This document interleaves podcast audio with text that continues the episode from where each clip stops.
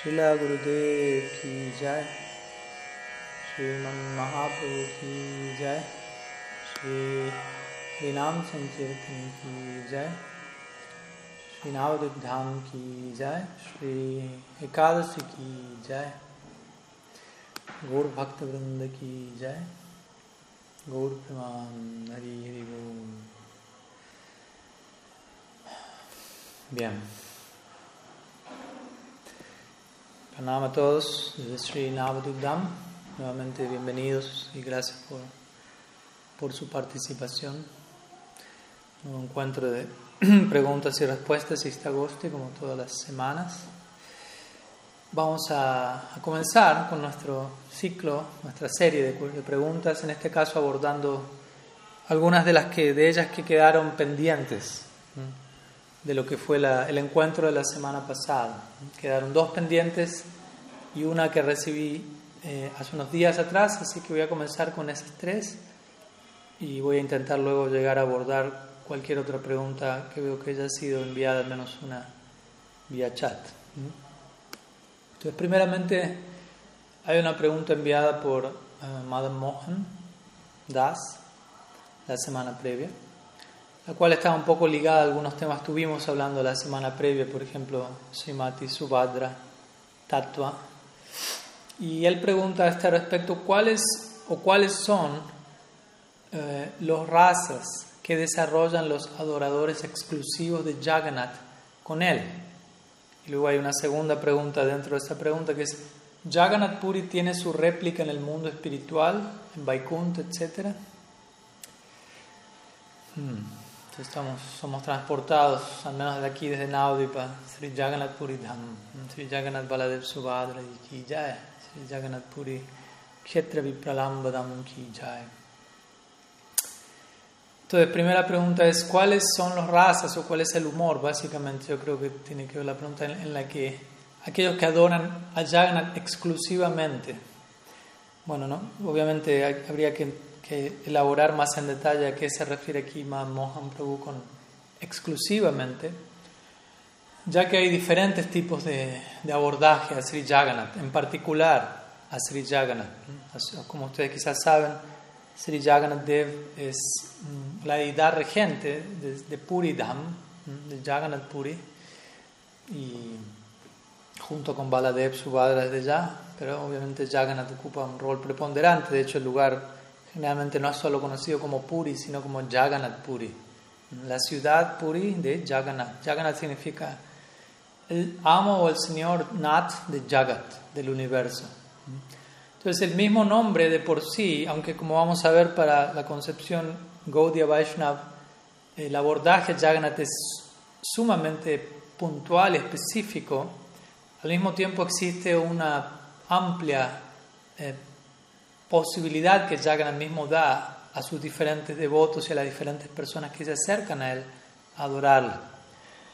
Interesantemente, no solo hoy en día, incluso hoy en día, pero incluso siglos atrás, es bien claro que Jagannath es adorado por diferentes personalidades. Por ejemplo, hay budistas que adoran a Jagannath y que consideran a Jagannath básicamente como, como no diferente de Buda. Hay cristianos en Jagannath Puri también. Eh, no estoy tan seguro si ellos adoran a Jagannath, puede ser, todo, se pueden, todo es posible en India. Eh, pero, por ejemplo, aquellos que adoran a Jagannath, los, los pujaris, básicamente oficiales de Jagannath, son seguidores de Sankaracharya, por ejemplo. Ellos tienen su propio mat en Puri, uno de los cuatro mats centrales que ellos tienen en cada uno de los cuatro, llamémoslo así, puntos cardinales o direcciones en India. Entonces Jagannath Puri representa el, el este, ¿no? la costa este, y allí los adoradores de Sankara tienen su Govardhan Mat, un mat muy grande en Jagannath Puri, y en este mat de, de Sankara en Puri hay un énfasis considerable en Bhakti, pero obviamente únicamente como un, un método, un medio para alcanzar Mukti, como ellos decían en su sendero en particular. Entonces tenemos que hay budistas adorando a Jagannath con su concepción en particular, hay gyanis, como vemos, adorando a Jagannath con su concepción en particular, y desde ya hay, hay numerosos, numerosas líneas Vaishnavas adorando a Jagannath también, con su concepción en particular, no solamente para aquellos que quizás no están tan familiarizados, no es que en India únicamente existen Gaudiya Vaishnavas o que únicamente existen eh, seguidores de Sankaracharya y Gaudiya Vaishnavas o budistas, Gyanis y Gaudiya Vaishnavas o algo así. Dentro de la noción de Vaishnavismo existen innumerables posibilidades al mismo tiempo. Entonces todos de alguna u otra manera adoran a Jagannath. De hecho el nombre lo indica, el Señor del universo, Jagannath. Por lo tanto, aquel que, que se presta a ser abordado por todo el universo de una forma u otra. Entonces, digo todo esto porque pues, la pregunta es cuál es la raza con el que los que adoran a Jagannath se relacionan con él. Y como vemos, no va a ser siempre el mismo. Hay diferentes personas que adoran a Jagannath con diferentes concepciones y él reciproca acorde. Obviamente en la concepción Gaudiya, la adoración de Jagannath es muy específica ¿eh? y nosotros siguiendo básicamente el, ojo de Mahaprabhu, la visión con la cual Sri Gauranga Dev contempló a Jagannath, él obviamente contempla Sri Jagannath en Radha Bhav, el humor de Srimati Radha, en separación de Krishna, ya que ese es el propósito central del descenso de Sri Krishna como Sri Krishna Chaitanya, y él se dirige específicamente a Puri, que es conocido como Vipralamba o el terreno para uno ejercitar la separación, para cultivar intensamente este humor, siendo Krishna en el humor de Radha, en separación de Krishna. Entonces Mahaprabhu en un sentido, como a veces decimos, es Krishna, pero en un sentido es Radha en separación de Krishna, y Jagannath es Krishna en separación de Radha. Como hablábamos el otro día narrando esta historia de, de Subhadra Devi, como Yoga Maya creando esa situación en donde el trasfondo de una de las tantas historias de cómo Jagannath Baladev y Subhadra adquieren las formas que ellos tienen en Jagannath Puri, en relación a la separación del Brajabhav, la separación del, del tipo de servicio que únicamente se encuentra en Sri Vrindavan Dham. Entonces, los Gaudiya Vaishnavas conciben a, a Jagannath de esa manera. De hecho, hay varias ilustraciones en donde Jagannath se, se, ilustra el rostro de Jagannath, pero se ilustra Jagannath con un cuerpo, y el cuerpo es el cuerpo de Krishna curvado en tres, tocando su flauta, ya que esa es la forma en la que Sri Chaitanya Dev contempló a Jagannath cada vez que lo hacía, y el humor en el que se encontraba, y como Gaudiya Vaishnavas desde ya aspiramos a a servir los sentimientos de nuestro Istadev, a servir los sentimientos de nuestra deidad adorable, a servir los sentimientos de Sriman Mahaprabhu en este caso. En un sentido, para los Gaudias, debidamente entiendan esta idea, es más importante Sri Chaitanya Dev que Jagannath mismo. Obviamente ambos son la misma personalidad, ambos son Krishna, pero el ejemplo es claro, cuando Sri Chaitanya residía en Jagannath Puri y sus devotos llegaban de otras partes a visitarle a él, Obviamente iban, la, excusa central era el Rata Yatra, pero la razón última era la asociación con Mahaprabhu durante los cuatro meses de Chaturmasya. Y apenas ellos llegaban a Puri, en lugar de ir a tomar darshan de Jagannath, ellos iban primeramente a tomar darshan de Sri Chaitanya Dev, quien es considerado obviamente Natavara Jagannath. Jagannath como el rey de los danzarines. Jagannath está completamente contraído, inmóvil, paralizado de, de éxtasis, pero aparece en la forma de Sri Chaitanya Dev danzando, moviéndose. Él es el Jagannath móvil. Jagannath es Daru Brahman. Daru Brahman significa Brahman el absoluto en la forma de madera. Daru Brahman. Y Mahaprabhu es Natavara Brahman. El absoluto en la forma de, del mejor de los danzarines. Entonces, básicamente ese sería el humor con el cual nosotros estamos eh, interesados en abordar la realidad de Sri Jagannath. Pero, como digo, hay posibilidad para otras, otros portales, si se quiere. Y en cuanto a la segunda pregunta, si Jagannath Puri posee una réplica en el mundo espiritual, en Vaikunta, etc., es un tema extenso y es un tema complejo, diría yo. Obviamente, eh, de partida, es, los Gaudiya Vaishnavas conciben Sri Vrindavan Dham como destino último a alcanzar, pero también, como sabemos, se concibe Sri Navadvip Nityan en la forma Nitya Navadvip en Golok como una segunda oportunidad paralela, que yo diría que, incluso varios miembros de la comunidad Gaudiya no tienen tan presente esta segunda posibilidad, que decir de hablar de una tercera en relación a Jagannath Puri. ¿no? En el sentido, personalmente consideraría primeramente establecer debidamente la, la posibilidad de, segunda posibilidad de Nityanadip y luego comenzar a abordar más en detalle esta otra opción. Obviamente con esto no digo que, estoy censurando la pregunta ni que no voy a responder nada, pero menciono este punto porque es importante. Y en cuanto a la pregunta en sí, existe una diversidad de, de opiniones en la comunidad Gaudia, para ser honesto. Como tantos otros temas, no hay un consenso absoluto, universal, en una única dirección. En este caso, algunas secciones opinan que Jagannath Puri solamente existe en el Boma Lila, en la tierra, representando un Naimitika Lila un pasatiempo ocasional de Bhagavan Sri Chaitanya, tomando, aceptando sanyas, etc. Mientras que otros conciben Jagannath Puri como una posibilidad eterna en el mundo espiritual, así como algunos comparan a Jagannath Puri en la tierra con Dwarka, ellos van a decir, bueno, pero Dwarka, aunque en el Brindavan, en la tierra, Krishna sale de Brindavan para ir a Mathura y luego Dwarka. En el Brindavan eterno, Krishna nunca sale de Brindavan, pero tampoco Krishna nunca sale de Mathura ni de Dwarka, ya que Mathura y Dwarka existen eternamente en Golok. Entonces, si Dwarka existe eternamente en Golok, Jagannath Puri, que representa Dwarka, también puede existir eternamente en, esta manifestación, en conexión más bien al Navadvip Lila. Entonces algunos contemplan esta idea, algunos dicen que Nilachal, Jagannath Puri, existe únicamente en Golok como un estado de bhava, como un tipo de emoción, más que como un, un sitio geográfico, por decirlo así. Aunque obviamente hasta un punto podemos hablar de, también de geografía en términos de una morada trascendental. Todo, todo ha de ser descrito en términos de, de bhava, de un estado de conciencia, de una emoción estática en particular. Entonces hay diferentes tipos de, ideas. Hay ciertas citas, por ejemplo, el Vaishnava Tantra, que se dice cualquier lila que existe en Gokul, en Mathura, en Dwarka, o sea, Brindava, Mathura, Dwarka, está presente en Puri. Obviamente, después la pregunta es en qué sentido está presente en Puri y a qué Puri nos estamos refiriendo. Algunas otras personas mencionan Puri. Sí, existe Nitya Puri.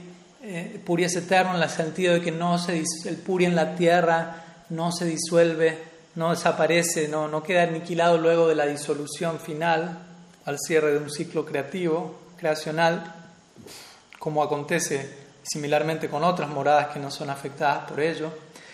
Mm, otros también mencionan esta noción de que Nitya Puri está incluido dentro de Nitya Navadvip, mm, como un portal particular allí.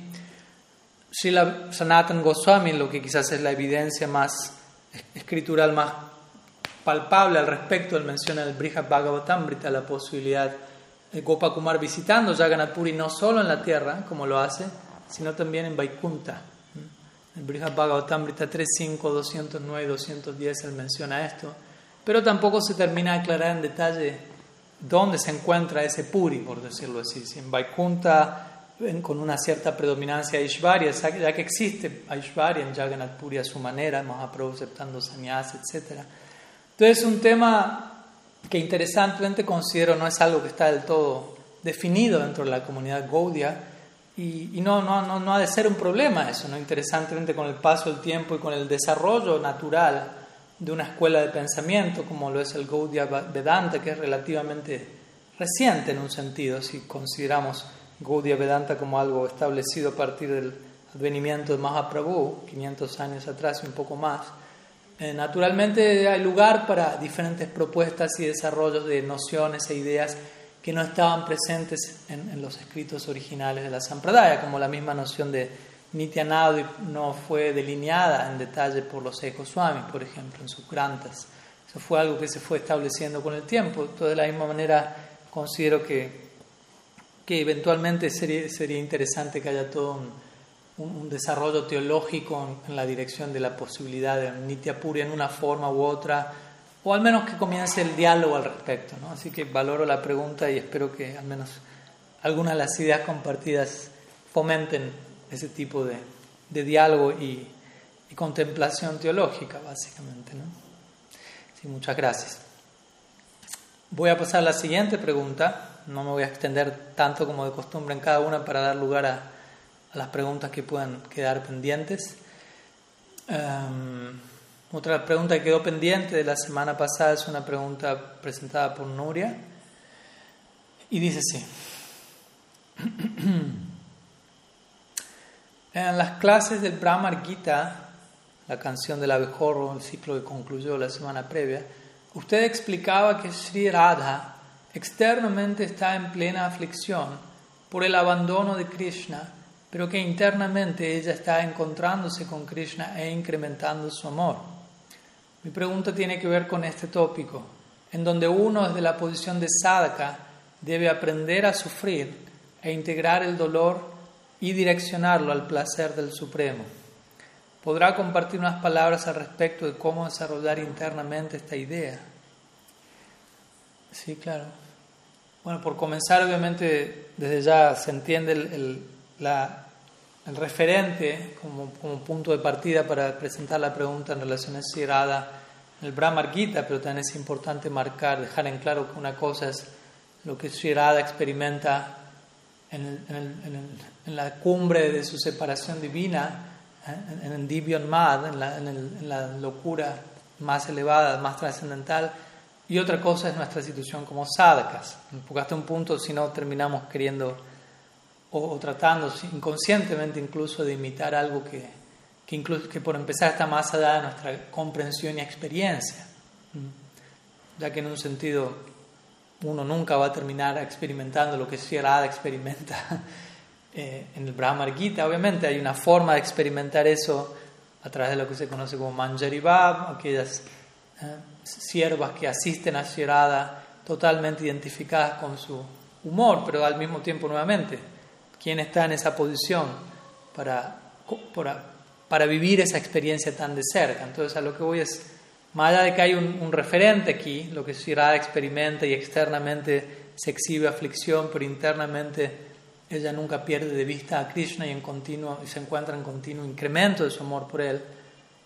Eso es una cosa, y obviamente es una noción que ha de, de inspirarnos a lidiar con nuestra situación como sadhakas, con un pie en este mundo y con otro pie en el otro, por decirlo así. Aclaro eso de partida porque si no se demarca bien esa diferencia, de ya puede crearse alguna, alguna confusión. ¿no? Pero sí, por un lado tenemos a Shirada, que Krishna Mai, Krishna Mai, Antari Bahire, Yaha Yaha Tarakoha, Taha Krishna Pure, se dice. El nombre de Shirada es Krishna Mai, que quiere decir todo en ella es Krishna. Está impregnada por Krishna. Donde quiera que ella mira, únicamente ve a Krishna, por dentro y por fuera. Entonces, estamos hablando de una personalidad única. Entonces, cualquier cosa que llegue a su vida incrementa su amor por Krishna. Sea lo que fuere, sea lo que fuere, tome la forma de unión, de separación, de obstáculo, de bendición, todo actúa de la misma forma, que es arrojar leña al fuego apasionado de su afecto trascendental por Krishna. Por otro lado, nosotros como sadhakas aún no tenemos una experiencia de qué es el amor por quizás todavía ni siquiera tenemos una debida, a veces, concepción teórica de qué es el amor por Krishna, qué es Prem. Entonces, nuevamente, repito esto para dejar en claro, estamos hablando de dos realidades diferentes, no del todo diferentes, ya que hay un punto de conexión, si no, no estaríamos tratando de alguna manera de ligar una cosa con otra, pero así como es importante resaltar la unión, es importante resaltar la diversidad. Entonces, en lo que es la pregunta puntual, donde uno se encuentra como sadhaka, sadhaka significa alguien que está ocupado en sadhana, y eso es un punto importante. O sea, ser sadhaka no simplemente significa no ser sida y no ser karmi, ¿no? la, opción que queda es sadhaka, así que yo debo encajar ahí. Tratemos de entender que sadhaka no solamente significa aquel que está entre medio de ser alma condicionada y, alma liberada, sino que sadhaka tiene que ver con el término sadhana, o sea, que tiene que ver con alguien que hace de su vida, que hace que su vida gire en torno a la práctica espiritual, que se identifica con la necesidad del vayan, con la necesidad de ocupar los sentidos para el placer del amo de los sentidos, con la necesidad de ocupar el sadhaka deja, el cuerpo del practicante, para el placer de los sentidos trascendentales de Sri Hari. Entonces, ese es un sadhaka. En una medida u otra hay niveles de sadhaka, desde ya no quiero dar un panorama blanco y negro, pero... Entonces, un sadhaka, la pregunta es, bueno, como sadhaka debemos aprender a sufrir e integrar el dolor y direccionarlo al placer del Supremo. compartir algunas ideas al respecto. Sí, obviamente aprender a sufrir. ¿Qué significa aprender a sufrir? Obviamente aprender a sufrir significa aprender a amar. En el sentido que una vez que yo amo, eh, todo lo demás lo estoy haciendo desde el lugar correcto, digámoslo así. ¿Mm? Aprender a sufrir significa sufrir desde el lugar correcto. Desde el lugar correcto significa con amor o con, el anhelo de acercarme hacia esa realidad. En ese sentido, todo sufrimiento es supremamente dichoso y bienvenido. El no saber sufrir básicamente se refiere al tipo de, lamentación innecesaria que, por ejemplo, Arjuna exhibe al comienzo del Gita. Él está sufriendo, no hay duda, y todos nosotros muchas veces sufrimos y no tenemos duda al respecto, pero eso no es suficiente.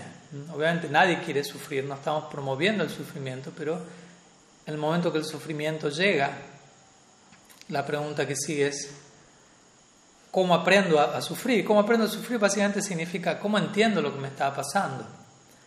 Obviamente si uno ama, entiende todo, pero uno no ama en un comienzo. Por lo tanto, quizás todo empieza, como hablábamos el otro día, en un lugar más en nuestra cabeza, digámoslo así, ¿no? analizando, por un momento tomando una distancia de la situación, no dejándonos arrastrar por, un, por un, caudal emocional que nos lleva en una dirección o en otra, pues eso puede pasar, viene un tipo de dolor, viene un tipo de ansiedad, viene un tipo de temor, y está en mí elegir poner pausa a esa situación dentro de lo que uno puede, tomar una distancia, analizar la situación desde una perspectiva más amplia o identificarme del todo con esa circunstancia en particular como si lo fuera todo y ser consumido por completo y arrastrado por esa emoción en particular, que no es una emoción trascendental, y quién sabe terminar dónde, ¿no?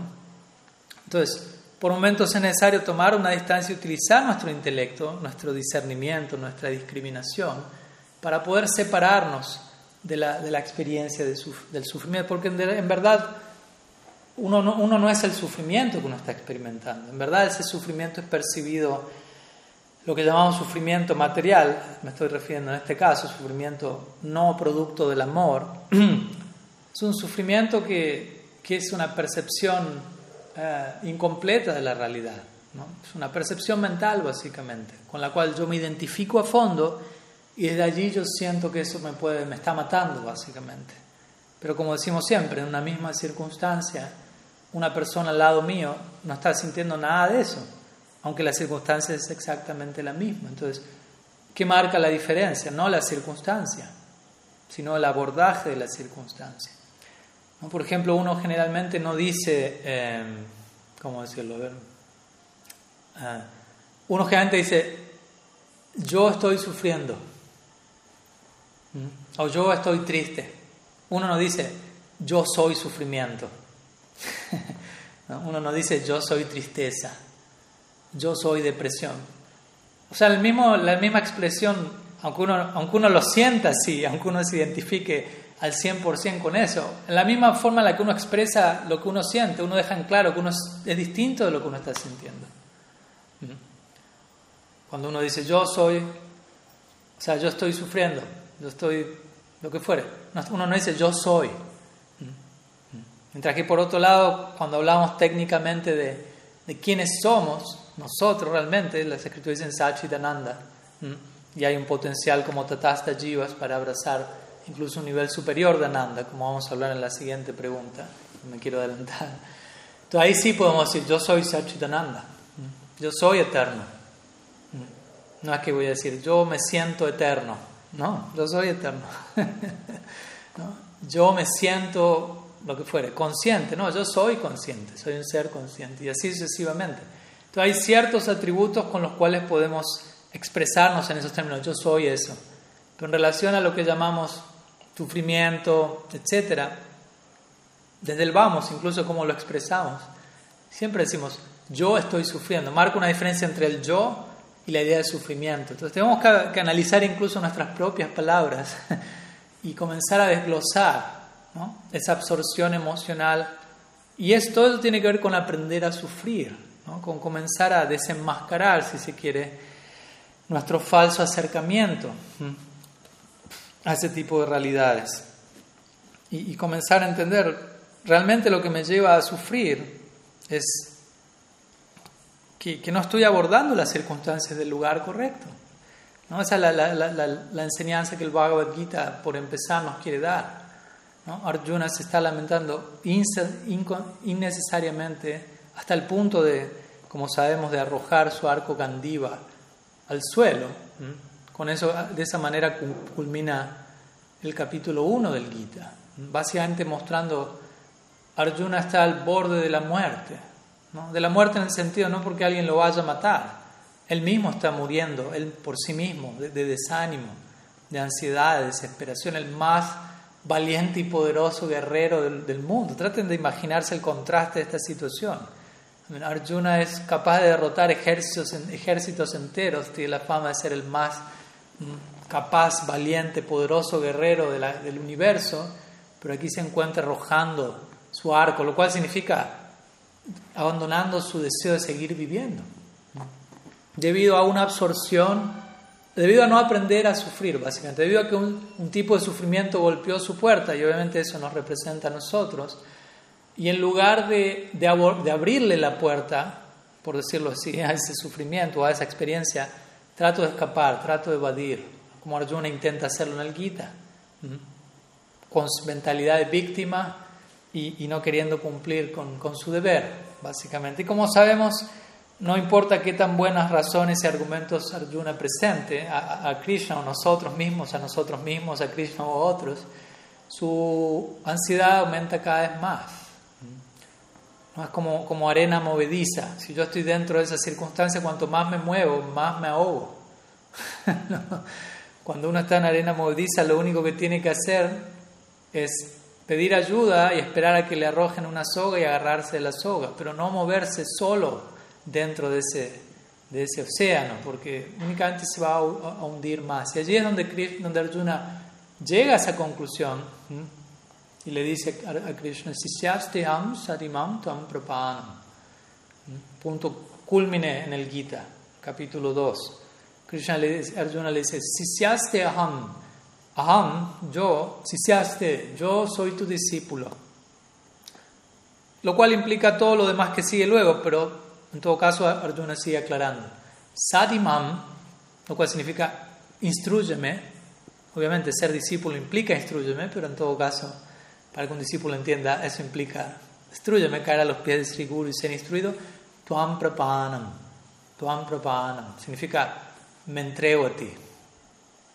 Entonces, si ham sadimam tam tuam propanam. Última línea de este famoso verso del Gita. Arjuna diciendo, soy tu discípulo, por favor instruyeme, me entrego a ti. De vuelta, soy tu discípulo implica todo lo demás que viene luego, pero en caso de que no lo entendamos, Arjuna lo deja bien en claro. Únicamente luego de ese momento, Krishna toma la palabra en el Gita oficialmente y comienza a instruir a Arjuna únicamente en ese momento. Cuando Arjuna se entrega, cuando Arjuna se rinde. ¿Y qué hace Krishna? Obviamente inmediatamente castiga amorosamente a su discípulo. Mientras hablas con palabras sabias, te lamentas por lo que no es digno de lamentación. Los sabios no se lamentan ni por los vivos ni por los muertos, etcétera, etcétera. Comienza toda la disertación del ABC de la vida espiritual por parte de Krishna. Esto es simplemente el ABC, que es te estás lamentando por algo completamente que no tiene nada que ver con lo que tú eres. Estás completamente distraído en la dirección de lo inerte cuando tú eres conciencia eterna, etc. Entonces, desde ese lugar tenemos que, que, a partir de ahí obviamente aprendemos a sufrir. ¿En qué sentido? Aprender a sufrir no significa simplemente que sigo sufriendo y sigo sufriendo y tengo que aprender algo, ¿no? O sea, en la medida que aprendo del sufrimiento, ya dejo de sufrir, básicamente. O sea, el punto es, yo sufro realmente, o sea, yo sufro en relación al sufrimiento cuando no le encuentro propósito a lo que está pasando. No le encuentro. Realmente lo que nos causa dolor es nuestra falta de propósito en última instancia. Yo diría que ese es el problema más grande de la vida de todos nosotros. Como en una ocasión lo dijo Víctor Frankl. ¿no? Él dijo, el ser humano puede sobrevivir incluso atravesando la más difícil situación, la más dolorosa experiencia. Es increíble la capacidad que el ser humano tiene de sobrellevar circunstancias inimaginables. Pero si hay algo que no podemos aguantar, tolerar, sostener, es la falta de propósito. Entonces, cuando algo pasa en nuestra vida y no sabemos por qué está pasando, no logramos encontrar un propósito, un sentido, comenzamos a morir. Y cuando eso se multiplica y se potencia en un nivel extremo, morimos debido a eso, básicamente. Y obviamente para nosotros la palabra propósito en sánscrito es arta, y arta en última instancia es paramarta, panchama purusharta, la meta última de la vida que es prem, amor divino. Entonces, cuando uno ama, todo tiene un propósito. Cuando uno no ama, al menos uno en teoría debe saber que todo tiene un propósito. Y uno debe estar dispuesto a, descubrir ese propósito de labios de aquellos que aman. Básicamente eso, esa es la idea central de aceptar un guru. Entender, yo no amo, pero quiero amar quiero alcanzar esa plataforma de amor divino donde todo se muestra con su propósito último, incluido yo mismo. Pero no, no estoy en esa situación, me entrego a alguien que está en esa situación y que me informa al respecto, con precepto y con ejemplo. Y a través de una relación de afecto y servicio gradualmente voy despertando esa visión en mí. Y todo cobra propósito. Todo, incluso, de vuelta, sufrimiento incluido, incluso diríamos especialmente sufrimiento. Porque como decimos, sufrimiento no significa que la situación es intrínsecamente dolorosa. ¿Me explico? Como dije hace un rato, algo que nos causa dolor a nosotros, a otra persona está causando dicha. Entonces, ¿qué tanto dolor hay, hay insertado en esa situación? El dolor no está en la situación, el dolor está en nuestra mente y es proyectado en una circunstancia X que actúa como un receptáculo y proyectamos nuestro propio dolor, nuestra propia integración de complejidad, nuestra propia complejidad no integrada, nuestras propias paradojas no resueltas, las proyectamos a la circunstancia X y se siente dolor, pero el dolor no está en la circunstancia en particular. Obviamente sé que es fácil decirlo sentado aquí en y para todos ustedes y hay que, hay que atravesarlo, incluso en Navajo no, no piensen que aquí uno se salva de eso. Todo lo contrario, cuando uno visita sitios sagrados de peregrinaje, muchas veces la purificación se multiplica y potencia y es parte del precio de, de, andar por estos lados. por lo tanto, todo, todo así llamado dolor tiene que llamarnos esa introspección, no tanto percibir la realidad fuera de mí es intrínsecamente dolorosa y ese dolor está viniendo, impactando en mí, porque generalmente si nos analizamos muchas veces esa es la mentalidad. Algo doloroso viene, sufrimiento me está visitando, la ansiedad golpea mi puerta. Como si uno fuese, ¿no? estuviese libre de todo eso y, y, es como ponernos en situación de víctima. Pero en última instancia, al menos en teoría, debemos seguir la visión de nuestros maestros, ¿no? que nos dicen, no, la realidad está llena de, de éxtasis, llena de, realización, llena de ananda. El mundo entero está impregnado del lila de Krishna. Por, em, al menos todo tiene el potencial de ser mi guru. Entonces, ¿qué tan dispuestos estamos a eso? Gradualmente, en la medida que, que eso acontezca, vamos a, a despertar esa realidad.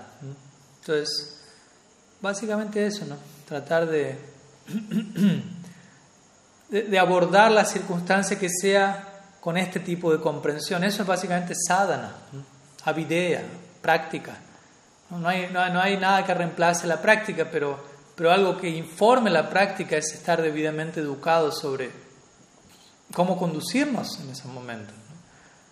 Cuando, lo, cuando lo, aprendemos, lo escuchamos es una cosa, cuando somos arrojados, por decirlo así, al escenario, ahí es donde se ve cómo integrar todo ello. Y puede salir bien, puede no salir tan bien, podemos fallar, entre comillas, pero si estamos intentando incorporar todo eso, no, no hay falla en última instancia. Krishna mismo dice eso en el Gita, ¿no? varios versos. Él dice, si mi devoto está practicando y eventualmente cae, lo que el devoto tiene que hacer es simplemente levantarse y continuar practicando. Ni siquiera necesita expiar su caída con una práctica separada al bhakti. Únicamente necesita levantarse y volver a abrazar el bhakti con mayor honestidad, mayor intensidad, mayor humildad, mayor anhelo, etc. Pero muchas veces caídas, dolor, situaciones de desconcierto, cosas que escapan a nuestro control, todo, todo ello viene a, a darnos más sobriedad, a volvernos más adultos. A volvernos más adultez no es solamente una cifra en, nuestro pasaporte, ¿no? nací en tal época, tengo tantos cabellos blancos, etc. la madurez, la sobriedad, la adultez interna, para eso requerimos entrar al fuego, ¿no? como el ejemplo que sea a veces, ¿no? para que ciertos metales o, o, el oro mismo, etcétera, para que adquiera una purificación última y se muestre en su máximo esplendor, necesita ser puesto en el fuego, en la medida justa, ni más ni menos. De la misma manera nosotros necesitamos entrar al fuego, como digo, de de ser discípulos, ser instruidos, rendirnos. No demasiado hasta el punto que nos quemamos, pero no hasta el punto de que permanecemos crudos, por decirlo así. Necesitamos cocinarnos, ser cocinados por el por el fuego de la debida entrega, de la entrega inteligente, la entrega voluntaria, la entrega bien, bien guiada. Bien, vamos a continuar con la tercera pregunta que queda en relación a, a lo que fue el encuentro. Bueno, esta llegó la semana, en estos días, una pregunta de de Vishwambrita Prabhu. Voy a leerla y luego compartimos algunas ideas al respecto. Vamos para en otra dirección ahora, pero va a haber puntos ligados. Dice así. Eh, él estuvo escuchando una serie de seminarios que yo le compartí hace unos días sobre el origen de la jiva. Entonces él menciona en respuesta luego de haber oído los seminarios, estamos de acuerdo en que las almas no caen de Vaikunta ni de Brahman, y, que ni siquiera caemos de ningún lado a ningún lado. Entonces mi, mi duda más bien es acerca de la definición de Nitya Bhada del alma, ¿no? o Anadi Bhada, el alma como eternamente a veces descrito, condicionado, condicionada sin comienzos, sin comienzos. Entonces él me dice, él dice que mi tesis, que obviamente aclaro, no es mi tesis, sino que es la conclusión del Shastra, lo que presento allí, no tanto mi propia doctrina, pero esta tesis de que el alma es anadi, anadi en el sentido sin inicio y condicionada sin inicio, anadi badha, eh, y que se encuentra desde, siempre condicionada dentro del ámbito de la energía material, pareciera contradecir o dejar sin sentido la característica constitucional que se le atribuye al alma como Sachidananda. aquí viene la conexión con lo que hablamos hace un momento, Sachidananda. Entonces, ¿qué significado tendría definir al alma por un lado como eternamente bienaventurada y libre de ignorancia cuando proponemos que está inmersa en la ignorancia y los sufrimientos del condicionamiento material desde siempre, como su posición constitucional. ¿Mm? Entonces esa es la pregunta de Vishwambrita Prabhu. En otras palabras, ¿cómo armonizamos las nociones de, de, la, de la jiva siendo Sachidananda y por otro lado de la jiva siendo Anadibhada? Sachidananda, como dijimos, Sat significa eternidad, Chit significa conciencia y Ananda significa bienaventuranza en términos generales. Y por otro lado, Anadi Bhada significa Bhada, condicionada, Anadi, Adi significa inicio, Anadi, sin inicio. Obviamente es un tema extenso que ya quizás ustedes ya están familiarizados, no voy a entrar en detalle al respecto, pero básicamente la idea es que no hay un momento en el que nosotros venimos a este mundo, caemos de alguna parte, como a veces suele considerarse en otras doctrinas o incluso en algunos círculos de nuestra escuela, lo cual no es la conclusión del Shastra, de las escrituras. Básicamente la idea es, estamos desde punto sin inicio en este plano, ¿por qué? Pues somos eternos y Maya Shakti, la energía material, también es eterna, no tiene un inicio, mi punto. Por lo tanto, si Maya Shakti y Jiva Shakti, nosotros somos sin inicio, naturalmente el vínculo entre ambos es también sin inicio. Pero que sea sin inicio no quiere decir que no pueda haber un fin a ello. Y, desde ya, en parte, esa es nuestra esperanza, aunque obviamente nuestra meta como bhaktas no es incluso trascender el samsara, la ilusión, sino servir a Krishna en prem, seva. Pero bueno, se entiende la pregunta. Vamos a responder entonces cómo... Vamos, para eso vamos a tratar de desglosar un, tanto la noción Sachidananda, ya que por momentos es un tanto malinterpretada. ¿no? A veces se entiende que Sachidananda es que el alma es plena ¿no? en bienaventuranza, plena en esto, y, en ninguna parte Sachidananda implica pleno. Sat significa existimos, Chit no significa conocimiento, chit principalmente se refiere a somos conscientes, porque obviamente si, somos, si estamos plenos en conocimiento, ¿cómo podemos estar cubiertos por la ignorancia de tiempo sin inicio? Entonces, chit significa somos unidades de conciencia, somos conscientes, existimos, lo podemos percibir, no lo podemos negar en ningún momento. Y Ananda, vamos a escribir especialmente Ananda a continuación, ya que quizás esa es la palabra que más puede llevarnos a la idea de eh, bienaventuranza plena o eterna y el contraste con la noción de, de anadi, vada. Entonces para eso vamos a tener que referirnos al Shastra y, ver qué dicen nuestros acharyas en relación a cómo entender el ananda del Tatasta Shakti. Porque interesantemente, a la hora de hablar de ananda, hay que, hay que calificar aún más el término mencionando que hay distintos tipos de ananda. Por ejemplo, en su Paramatma Sandarbha, en el Anucheda 28 de su Paramatma Sandarbha, nuestro Tattva Acharya, Srila Jiva Goswami Prabhupada, él menciona que cuando, el, cuando se dice que el alma es de la naturaleza de Chit, dentro de la designación Sat Chit Ananda, eso implica que la jiva no es inerte o que la jiva no es inconsciente. En otras palabras, no, no implica que la jiva es omnisciente, o plenamente consciente o plenamente conocedora de Krishna en este caso. No. Chit significa somos una unidad atómica de conciencia, pero Jiva Goswami dice más bien tiene que ver con no somos inertes, no somos, como dando a entender qué tan atómica es nuestra constitución como Tatasta Shakti, especialmente si no nos refugiamos, como vamos a ver en el Swarup Shakti.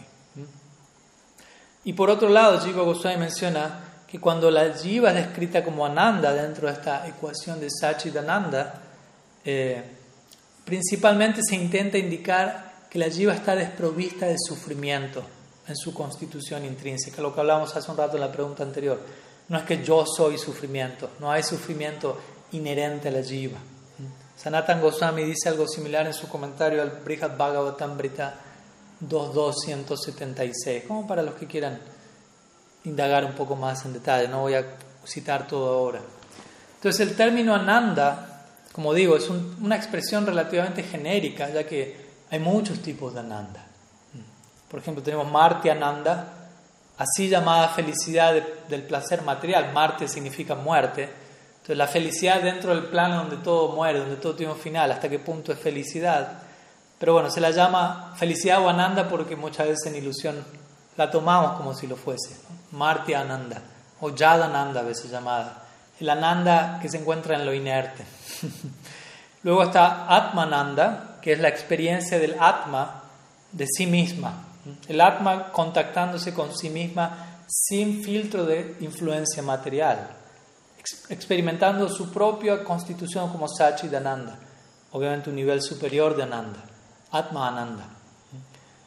Luego tenemos Brahma Ananda, la experiencia del Ananda que se experimenta en conexión con el aspecto de, del absoluto conocido como Brahman, al uno identificarse en esa dirección.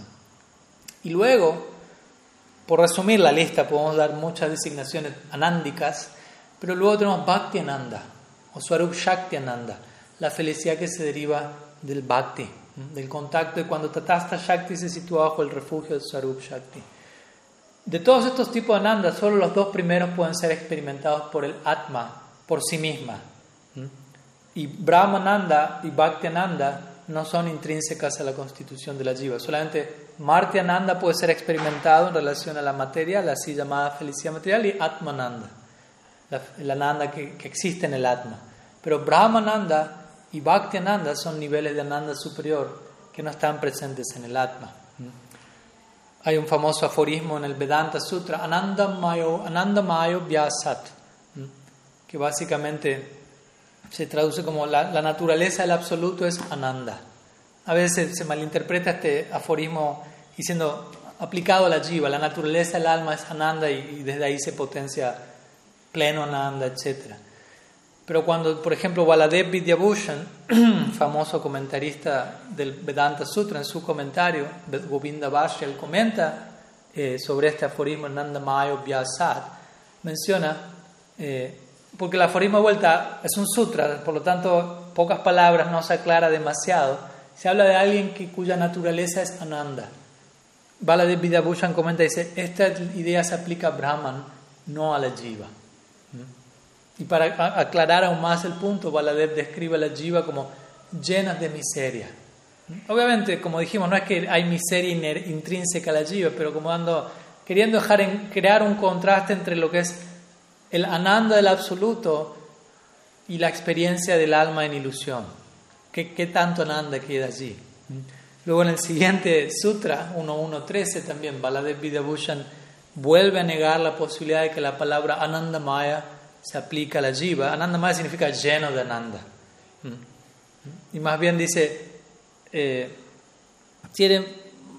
o sea, cuando, cuando alcanza uno la liberación, ahí podemos decir que, ahí podemos hablar de no hay existencia de sufrimiento. A eso se refiere básicamente la Ananda en la jiva, ¿no? no hay existencia de sufrimiento intrínseco en la jiva. Cuando uno alcanza la liberación significa llega a ese punto constitucional donde no hay sufrimiento. Entiendo, siento, me doy cuenta, no hay sufrimiento en mi propia constitución. ¿Mm? Entonces, básicamente el término Sachidananda, volviendo a la idea, no significa que el alma está llena de conocimiento, llena de bienaventuranza, sino que más bien que en su constitución intrínseca está desprovista de inercia y sufrimiento. Chila Jiva Goswami menciona algo similar en su Priti Sandarbha, Anucheda 65. Él dice: Nadie puede considerar que el ananda que existe en la Jiva es una causa de gozo para Bhagavan, siendo que tal ananda es extremadamente diminuto. No por desmerecerlo ni despreciarlo, pero sí por mostrar hay una diferencia no solo cuantitativa, sino cualitativa, porque a veces también se presenta esta idea Bhagavan es Sachidananda, la Jiva es Sachidananda, lo único que varía es la cantidad, pero no, no es así. La Jiva es Sachidananda y Bhagavan en verdad posee Sandini Sambit Ladini, que es super Sat, super Chit, super Ananda. Y aquí se menciona esta idea. El Ananda de la Jiva no causa, no, no, no, causa Ananda a Bhagavan, porque es un Ananda de otra, de otra medida. Pero cuando la Jiva se contacta con Swarup Shakti, el Ananda del Swarup Shakti, conocido como Ladini, es causa de alegría para Bhagavan. Y desde ahí nosotros tenemos la posibilidad, el potencial de proporcionar algún tipo de placer. Imaginémonos a alguien como Krishna, quien no siente placer por algo inferior, por algo que no sea dentro de la órbita de su energía interna propia. Entonces, la única manera de acercarnos a él es en términos de esa energía de la cual él nunca sale de su órbita, Swarup Shakti. Entonces, para que las jivas y obviamente la idea con esto de Swarup Shakti no es inherente, Bhakti no es inherente a la Jiva, sino ninguna de estas ideas serían aplicables. Entonces, para aquellos, aquellas jivas que aún no entraron en contacto con Bhakti, la felicidad de la Nanda de esas jivas dentro de ese Sachidananda se define como ausencia de sufrimiento, como digo. Entonces, volviendo a lo que Jiva Goswami dice, con esto trato de concluir, lo que Jiva Goswami dice en el Paramatma Sandarbha, que anunciará el 28, cuando él habla de, describe la Nanda, la Jiva, básicamente es ausencia de sufrimiento. Dukkha prati, prati yogituena. Estar libre de dukkha, de sufrimiento intrínsecamente. Entonces, eso se refiere a Nanda, no tanto un estado en sí mismo positivo, tal como Brahmananda o Bhakti-Nanda, sino no hay sufrimiento. Y obviamente si alguien llega a ese nivel de percepción totalmente libre de sufrimiento, eso en, contraste con la experiencia de, sufrimiento material, vidas tras vidas sin inicio, eso en sí representa un tipo de bienaventuranza, aunque es un cero, como decimos a veces si queremos hablar en términos numéricos. Si yo vengo sufriendo, sufriendo, sufriendo, sufriendo, y súbitamente dejo de sufrir, a veces dicen en algunas iglesias, pare de sufrir. Nada de eso habla de algo positivo en cuanto a felicidad, simplemente está diciendo deje lo negativo. Pero para alguien que está tan acostumbrado a lo negativo, abandonar eso representa algo positivo, un alivio de lo negativo, se siente como un contenido positivo, pero obviamente Gaudía Vedanta dice, no, no, eso es simplemente un punto intermedio que se valora, pero hay mucho más por encima de ello. Sanatan Goswami en su Brihad Bhagavatamrita 2.289 también, él menciona que en la liberación que es alcanzada a través del conocimiento de sí mismo, en donde uno realiza el Atma únicamente, el resultado es escaso, dice mostrando con ello, si nos limitamos a la nanda del Atma, eso es escaso. Jiva Goswami vuelve a mencionar eso en el Paramatma Sandarbha 28. Por ejemplo, donde quiera él dice que la jiva es descrita como Jnana Swarup, o cuya naturaleza es conocimiento. Esto significa, dice Sri Jiva Goswami, que la jiva está desprovista de miseria y no que está llena, perdón, eh, que la jiva no es inerte, básicamente, y no que está llena de conocimiento. Y cuando el Atma es descrita como Ananda Swarup, o, o cuya naturaleza es Ananda, eso apunta a que la jiva está desprovista de miseria y no a que está llena de bienaventuranza. De vuelta, la bienaventuranza plena es Bhaktiananda, que es la bienaventuranza que surge al entrar en contacto con el, con Swarup, Shakti. Y en relación a este Bhaktiananda, Jiva Goswami también menciona en, en su Bhagavad Sandarbha, Anucheda 98, él dice que únicamente es a través del Swarup Shakti de Bhagavan únicamente a través de ese Swarup Shakti la energía de las entidades vivientes queda completada y se vuelve exclusivamente saboreable para él y para ellas. Entonces ahí se menciona esta idea de únicamente cuando Tatasta Shakti entra en contacto con Swarup Shakti, Tatasta Shakti alcanza su máximo potencial, su máximo alcance en términos de Ananda. Y una última cita, ya dejo de torturarlos con tanta evidencia escritural. eh, famosa declaración del Taitiriya Upanishad, sobre la cual Rupa Goswami construye todo su tratado sobre raza. Rasavai Saha. ¿Mm? Rasam Yevayam Ladvanandi Bhavati. Rasavai Saha, dice el Taitiriya Upanishad 271. Brahman es raza, el, el absoluto es raza, Bhagavan es raza. Y luego que dice, luego de escribir al absoluto como raza, como la máxima experiencia de bienaventuranza concentrada, él dice, bhavati. Únicamente cuando el alma alcanza rasa se vuelve anandi. Anandi significa bienaventurada, plenamente bienaventurada. Únicamente cuando la jiva alcanza ladva, alcanza a este rasa, anandi, bhavati, se vuelve anandi. Entonces, algunas ideas respecto a este punto como para aclarar un poco a qué nos referimos con Sachidananda en relación a la jiva y como esa expresión no contradice en verdad la noción de anadibada o de condicionados desde un momento sin inicio. Bien. Eh,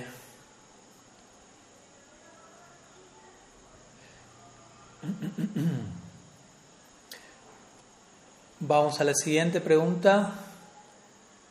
Eh, compartida por Ah, no, hay una voy a, antes de leer la pregunta de Valeria, voy a leer brevemente una pregunta que envió Radha Madhava de Vidasi Yuga Pavana, ya que está conectada a lo que acabo de decir y es algo que respondemos breve y luego terminamos con la pregunta de, Valeria. Dice, el conocimiento y el ananda de sí mismo, ¿no? De vuelta, no es tanto conocimiento, es conciencia. ¿Es ya un tipo de liberación impersonal o no? ¿Qué diferencia habría con la de aquella en Brahman? Pues básicamente la diferencia entre Atmananda y Brahmananda, como mencionamos, Atmananda es algo que tiene que ver con la experiencia de uno mismo como Atma, lo cual no necesariamente implica algo impersonal. Uno mismo en el sendero del Bhakti, aunque uno aspira a Bhakti Ananda, en el proceso de, evolución espiritual y, de, desidentificarse con las gunas y demás, uno en un punto puede llegar a experimentar Atmananda, aunque obviamente de vuelta nuestra noción de Atmananda tiene que ver con Atma en relación al Bhakti, al Swarup Shakti. Entonces no es el Atma únicamente desprovista del Swarup Shakti. Pero en otros procesos hay un, hay un foco como en yoga, Ashtanga Yoga, Patanjali, etc. Hay un gran, foco en, en, el, en, Atma. Él utiliza el término Purusha, en términos siguiendo Sankhya. Y no necesariamente eso es algo impersonal, sino que simplemente puede ser una experiencia eh, intermedia, si se quiere, que luego apunta a un logro posterior en una dirección o en otra. Y la liberación, la experiencia de Brahman, sí, ahí la conectaríamos más en relación a lo que es, incluso volviendo a Atmananda por un momento, perdón, se dice que un extremo grado de Satvaguna tiene mucho que ver con esta noción de Atmananda, porque Satvaguna se refiere, a la palabra Sattva mismo, Sat tiene que ver con existencia y Sattva tiene que ver con la experiencia de uno verse a sí mismo como lo que uno es. Obviamente todavía Satvaguna es un tipo muy fino de condicionamiento a, a trascender, pero de en una medida, en cierta medida en Satvaguna uno tiene un vislumbre de uno como Atma. Entonces, algún nivel de Atmananda hay en Satvaguna, podríamos decir. Y por encima, obviamente, aún más. Y Brahmananda tiene más que ver con sí, con alguien que oficialmente, si se quiere, está más abocado al cultivo de Gyan y a, experimentar la, la, unidad con Brahman, y lo cual es posible, obviamente no es nuestra, nuestra escuela, pero también se menciona que siendo que la realización de Brahman está incluida en la realización de Bhagavan, por momentos un bhakta puede experimentar eso no porque lo desee, sino como un subproducto de, de la experiencia a la que él o ella aspira. Entonces sería en pocas palabras, ¿no? Podría extenderme más, pero siendo que está la pregunta de Valeria, primeramente igual la quería abordar esta ya que estaba conectada, así que gracias por la pregunta. Y bueno, vamos a la última pregunta. O sea, si hay otras más, les pediría las, las reservamos para la, la semana próxima. Pregunta de Valeria dice, necesitaba pedirle si nos, podría, nos podría hablar sobre las diferentes, las diferentes formas de servicio devocional y cómo podemos mejorar nuestro servicio, sobre todo cuando sentimos que podríamos dar más de nosotros. Ah, ustedes son de gran inspiración en cuanto a lo referido al Seba, el canto de Yapa, escucharlo, recordarlo se ha vuelto parte de un gusto y necesidad de todos los días. ¿Cómo podría ser para que el servicio se enriquezca? Em, pues hay varias preguntas aquí, en verdad, en una, pero voy a tratar de responder de alguna manera, quizás resumido porque son varias preguntas en una y se puede dar para, para bastante, pero brevemente hay diferentes formas de servicio devocional, obviamente podemos hablar de, de diferentes eh, divisiones de esas formas, Panchanga Bhakti, Navalakshan Bhakti, Sadhu Sanganam Kirtan Bhagavat Shravan Matura Vasa Srimurtirum Sradaya Sivan, por ejemplo, es una de ellas. ¿Mm? Sadhu Sangha Nama asociación con devotos, canto el santo nombre Bhagavat Shravan, oír el Srimad Bhagavatam. ¿Mm? Matura Vasa, residir en un lugar sagrado con Matura. Sradaya Murtira Sivana, adorar a Sri Murti con fe, con Srada, la deidad. Es una definición quíntuple de angas centrales del Bhakti. Obviamente tenemos la definición de de Sri Prahlad, Shravanam Kirtanam, Vishnu Shmaranam, Padasivanam, Archanam, Bandhanam, Dasan Sakyam, Atmanivedanam. Mencionan el Bhagavatam, oír, cantar acerca de Krishna, oír acerca de Krishna, recordar a Krishna, etc. No, no voy a estar enumerando una tras otra, pero ya están familiarizadas con estas diferentes prácticas, que todas ellas constituyen lo que llamamos, lo que Jiva Goswami llama Sarup Siddha Bhakti, o prácticas que intrínsecamente son Bhakti. Al mismo tiempo tenemos la noción de que todo puede ser vuelto parte de nuestro proyecto devocional, siendo que si intentamos mantener nuestro cuerpo para servir a Krishna, el mantener nuestro cuerpo se vuelve parte de Bhakti, pero no quiere decir que esas prácticas sean siempre necesariamente intrínsecamente Bhakti. ¿Me explico? El ejemplo clásico es, no sé, bañarme, comer. No necesariamente comer es Bhakti, cocinar es bhakti, ducharse no es bhakti, dormir no es bhakti. Ahora, si yo soy un bhakta y me ocupo en todas esas cosas para atender este vehículo de manera que rinda más y mejor al servicio de Krishna, en ese caso eso se vuelve bhakti. Pero si no, eso no es bhakti intrínsecamente. Mientras que por otro lado hay ciertas prácticas que siempre son bhakti intrínsecamente, como dijimos, las que acabo de mencionar. Sadhu Sangha, Namakirtan, Shravan, etc. Todas estas son las prácticas centrales para nosotros como bhaktas, oír acerca de, del objeto de nuestro afecto. Y cuanto más oímos, naturalmente vamos a indagar al respecto, vamos a hablar al respecto, y cuanto más oímos y hablamos, más vamos a recordar, vamos a ocupar nuestra mente, cuanto más ocupamos nuestros otros sentidos, nuestra mente va a quedar más y más ocupada. Por eso todo, y todo comienza a través del oído. El sonido es el elemento más poderoso.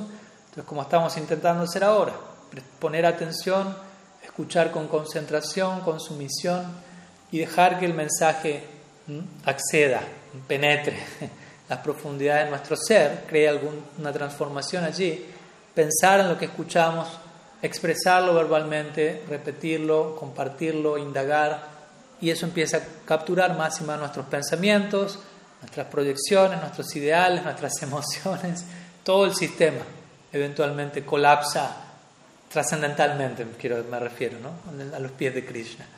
Entonces,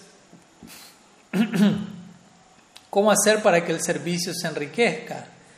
Pues lo, importante aquí es incrementar nuestra, nuestra debida actitud, diría yo, porque las prácticas ya están allí, o sea, todos podemos ya estar cantando todos los días, escuchando. además está decir que es importante darle una constancia a nuestra práctica, como hablamos al comienzo.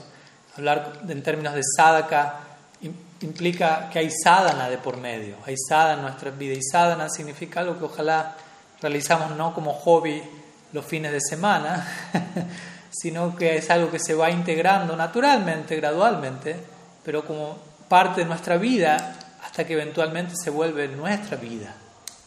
¿no? En un comienzo es visto como una, eh, ¿cómo decirlo? una incorporación un tanto ajena, forzada, algo que me cuesta, pero que entiendo que me hace bien y que me va a ayudar. Con el paso del tiempo se naturaliza, lo, se vuelve parte de mi vida, pero también tengo que cuidar que no se mecanice en donde yo simplemente no me ocupe en eso como porque tengo que hacerlo, ¿no? porque también se pueden infiltrar todos estos tipos de motivaciones, ¿no? temor, culpa, sentido del deber, eh, presión social, todos los demás lo hacen, yo tengo que hacerlo, si soy devoto se supone que tengo que estar haciendo esto y esto otro.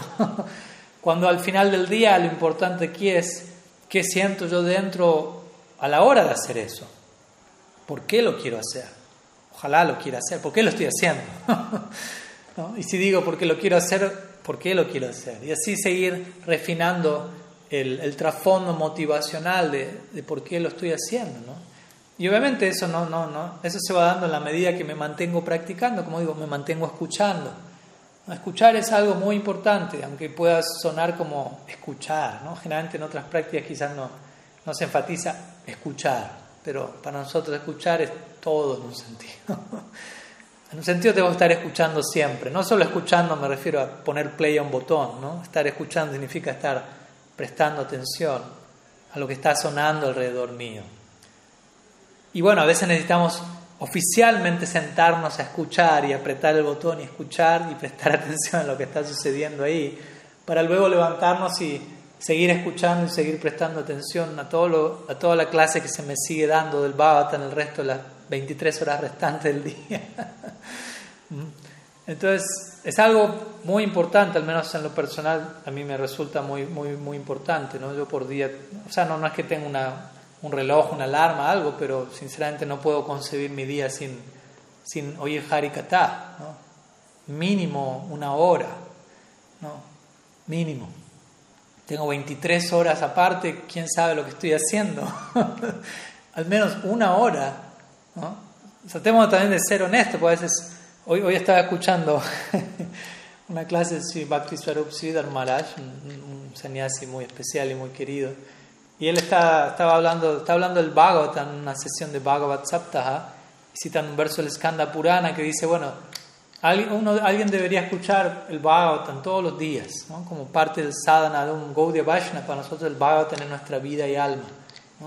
Es algo que en la eternidad aspiramos a hacer todos los días en Nityanavali. Por lo tanto, Prabhupada mismo él instauró las clases del Bhagavatam todos los días como una para entender, esto no es un librito nomás, o algo que lo leí y lo terminé, que sigue ahora. Es una ocupación perpetua, permanente. Es la historia del amor por Krishna, básicamente. Imagínense qué tan infinito es eso. Y este verso dice, bueno, no debe tratar de leer eh, un, el Bhagavatam todos los días. Y alguien puede decir, bueno, pero no, no tengo tiempo. Él dice, bueno, al menos y el, verso va, va presentando diversos estándares. Tiene que leer por lo menos un canto por día. Y uno dice, un canto por día. No, no, tengo tiempo, eso tomaría prácticamente todo el día. ¿Qué decir? O sea, todo el va tan imposible de leer en un día, a no ser que uno se despierta las 24 horas y tenga una capacidad récord Guinness para leer o, escuchar. Pero bueno, un canto por día sigue resultando como imposible. Entonces el verso luego dice, bueno, un capítulo por día. Y alguien quizá diga, no, no tengo tiempo, tengo muchas cosas que hacer, estoy muy ocupado, soy alguien muy especial, muy importante, muchas cosas que hacer. Entonces el, el va a decir, ok, eh, un verso por día. Y quizás alguien dice, no, no tengo tiempo. ¿Cuánto toma un verso por día? ¿no? ¿Un minuto quizás? Entonces el Bhagavatam dice, bueno, no, no, no, no pierdas las esperanzas aún. Medio verso por día. Y alguien puede decir, no, todavía muy ocupado. Entonces el Bhagavatam dice, no se desanime. ¿no? El Skanda Purana, perdón. No se desanime, no pierda las esperanzas. Un pada por día. Un pada es como una línea. ¿no? Los versos sánscritos tienen casi todos cuatro padas cuatro líneas. Un pada, por, un pada, una línea, un cuarto de verso por día. Y alguien puede ser, no, no, no tengo tiempo. Entonces ahí la conclusión del escándalo purana dice, entonces es mejor que, esté, que, usted esté muerto, básicamente. Como diciendo, si no tiene tiempo en su día para dedicarle un cuarto de verso del Bhagavatam, ¿qué está haciendo con su día? ¿Qué está haciendo con su vida? Quizás mejor sea que no esté vivo. No, no, desde ese lugar, ¿no? El punto es. Como dar un ejemplo extremo hasta qué punto hay esperanza, obviamente no tomando esto como una excusa, a partir de ahora misada es un cuarto de verso por día y ya, pero incluso si haríamos eso con plena fe, eso sería suficiente para garantizar nuestra perfección. Obviamente, eso es kaimutya nyaya en sánscrito, que significa si un cuarto de verso nos puede dar perfección, ¿qué decir si uno dedicaría más y más tiempo?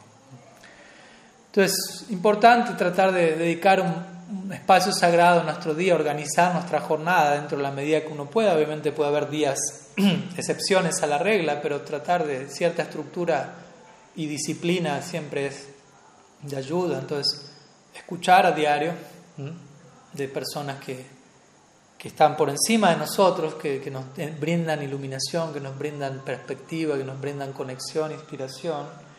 Y, y escuchar y luego trasladar esa escucha a la jornada que me espera.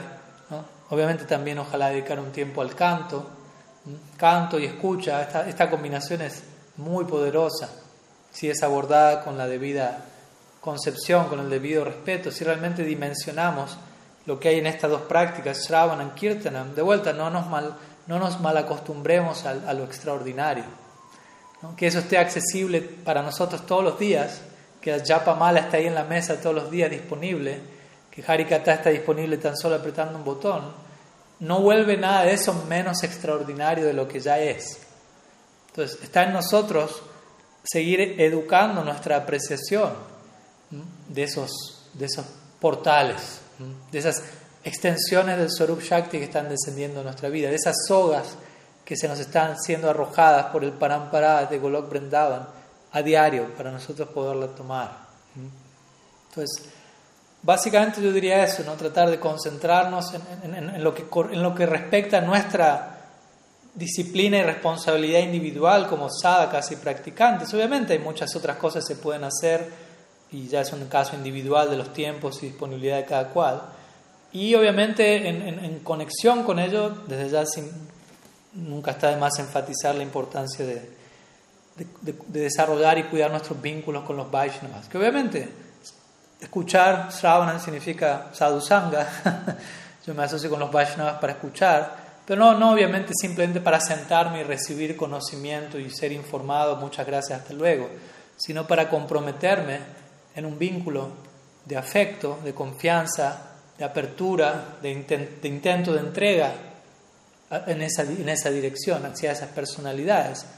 En la medida que yo entiendo que esas personalidades están intentando acercar a mí, están confiando en mí, quizás más de lo que yo confío en mí, están viendo mi potencial más brillante, más de lo que yo lo estoy viendo, se están abriendo hacia mí de una manera en la que yo todavía ni siquiera puedo concebirlo, pero en la medida que empiezo a tener un vislumbre de qué tan noble y qué tan íntegro es el acercamiento de esas almas, naturalmente yo creo lo mínimo que va a pasar es yo voy a intentar reciprocar en alguna medida. Va a venir a mí esa sana preocupación. ¿Cómo puedo reciprocar? ¿Qué puedo dar al respecto? Esa es la, definición misma de ser un sirviente. Kinkara. Allí Nanda Tanuya Kinkara. Mahaprabhu dice, Kinkara se traduce como sirviente y Kinkara significa Kin Karomi. ¿Qué hago? ¿Qué hago? Quiere decir, ¿cómo puedo servir? Si la Prabhupada diría, esa es la única pregunta que el discípulo tiene para hacer a su maestro. Como dando a entender, si el discípulo es realmente discípulo, el maestro es realmente maestro, el discípulo va a sentir que ha recibido tanto del maestro que en un punto su pregunta es, ¿qué puedo hacer? ¿Cómo puedo reciprocar? ¿Cómo puedo entregar mi vida para, para tratar de devolver algo en relación a tanto que ha llegado? Aunque siento que nunca voy a poder saldar semejante deuda, pero algo tengo que hacer. Eso es lo que el Bhattan dice, ¿no? Ita dice satchisya. Eh, ¿Cómo es? Ita Vada satchisya, manti guru niskrityam. Um, um, Sarvarta Atma Samarpanam. Me olvidé la tercera línea. Pero bueno, con una línea podemos alcanzar la perfección. Entonces dice, el deber para todo discípulo genuino, satsisya, es que a través de todo lo que la persona haga, Sarva Arta Atma Samarpanam, hacer una ofrenda completa hacia Sri Guru de todo su ser, dice toda su riqueza, y obviamente por riqueza no significa cuenta bancaria, riqueza significa lo que yo considero valioso, entregarlo al servicio de aquella persona que me está entregando algo más valioso Y en última instancia, salva harta atma, mi propio ser por completo lo vuelvo una ofrenda a los pies de esa persona. De vuelta, esto no es una imposición artificial jamás, sino que tiene que surgir como la respuesta más intuitiva y natural luego de haber tenido una experiencia epifánica de revelación de estoy recibiendo algo que, va más allá de mi, de mi imaginación más salvaje, básicamente. he adquirido una deuda eterna, soy tan afortunado que he adquirido una deuda eterna, y cuanto más incremento esa deuda, más salvado estoy. ¿no? Lo cual es muy distinto a la deuda kármica, que más y más me hunde, como decíamos en la arena movediza.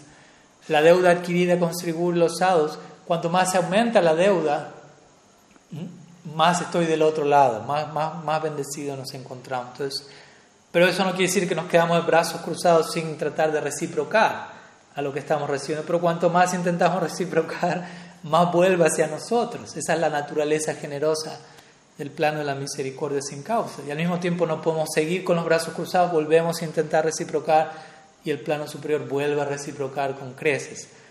Así es como funciona la realidad última. Y eso nos vuelve muy humildes, porque en definitiva nos damos cuenta no soy, cuanto más me acerco al infinito, más insignificante me siento en relación a esa dinámica de reciprocidad. Pero más y más entrego de mí mismo, más y más, pero también lo mismo acontece del otro lado. Krishnadas Kaviraj Goswami diría, se genera una competencia en donde ninguna de las dos partes acepta la derrota. y básicamente ambos se abocan eternamente a una vida de dedicación y de servicio mutuo. Nuestra proyección es una vida de servicio eterno a Krishna y los Vaishnavas, pero la disposición de Krishna y los Vaishnavas es una, una vida de servicio eterno a nosotros, por decirlo de alguna manera, si nos entregamos en esa misma dirección. Entonces todos están abocados a ese acto simplemente, a servirse. Nadie está pensando, alguien me tiene que servir a mí. si la hermanas diría eso. Él dijo, entrar en el mundo espiritual significa que la, actitud que uno va a tener, el sentimiento que uno va a tener es, todos aquí están para ser servidos por mí. Nadie está para servirme. Todos están para ser servidos por mí y yo estoy para servir a todos. Es intenso. Y obviamente la idea que sigue es, pero yo no soy el único que está pensando así. Cada unidad en ese plano está pensando exactamente igual. y de ese lugar todo queda perfectamente acomodado y armonizado. Porque uno puede pensar, uy, pero si yo solo me dedico a servir a todos, ¿y a mí qué me va a tocar? Pero todos los demás están pensando, todos están para ser servidos por mí, y todos están para ser servidos por mí, y cada cual piensa lo mismo. ¿no? Entonces así todo queda perfectamente cubierto. Lo digo por si en alguna en nuestra etapa todavía surge esa, ese temor, ¿no? Y para mí que en, alguna, en, una, en, cierta etapa ni siquiera esa idea va a aparecer, porque uno va a encontrar tanto gusto en, el plano de la dedicación que, que, que, el cálculo inferior de ¿y para mí qué? Eh, se vuelve un gusto tan inferior que desaparece por la fuerza del gusto superior, básicamente. Pero bueno, no podemos forzar eso tampoco. Gradualmente eso va a llegar, al menos en teoría entendemos que eso funciona así y de donde estamos vamos intentando progresar en esa línea. Así que algunas ideas, espero que haya ayudado en cuanto a cómo hacer para que el servicio se enriquezca. Así que bien, vamos a dejar por aquí, ya que estamos sobre horario, sobre todo aquí ya se va a hacer un tanto el horario para ir a descansar.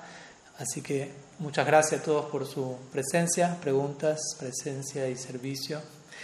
Y nos estamos viendo la próxima semana, si Mahaprabhu así lo desea, y quedamos al contacto por cualquier consulta en que podamos servirles. King Karumi, en qué podemos servir. Shila Gurudev ki jai. Shriman Mahaprabhu ki jai. Sri Harinam Sankirtan ki jai. Sri Navadip Dham ki jai. Sri Ekadasi ki jai. गौर भक्त वृंद की जाय गौर प्रमाण हरि